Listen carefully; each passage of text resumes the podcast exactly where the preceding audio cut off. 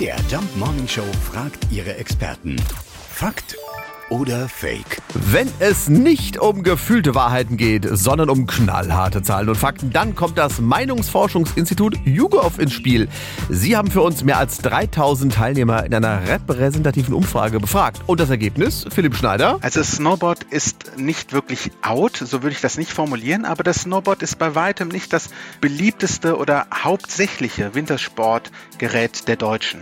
Wenn wir in unsere Daten reinschauen, dann ist es so, dass die meisten der Personen, die wir befragt haben, nämlich 10% sagen, dass sie hauptsächlich mit den Skiern, klassischen Skiern, Wintersport betreiben. An zweiter Stelle ist schon der Schlitten mit 6% und dann kommt das Snowboard, von dem 3% sagen, dass es ihr hauptsächliches Wintersportgerät ist. Wenn wir uns jetzt äh, nochmal mit der Eingangsfrage beschäftigen, dann ist es ganz klar Fakt, dass wenig Menschen Snowboard fahren und deutlich viel mehr mit den Skiern oder mit den Schlitten. Also, hiermit ist es offiziell. Sarah, hm? du und deine Schwester, ihr seid eine Randgruppe mit euren Boards. ja, aber vernervt ein Boarder die Skifahrer mal zehn, das gleicht es wieder aus. Fakt oder Fake? Jeden Morgen um 5.20 Uhr und 7.20 Uhr in der MDR Jump Morning Show mit Sarah von Neuburg und Lars Christian Kade.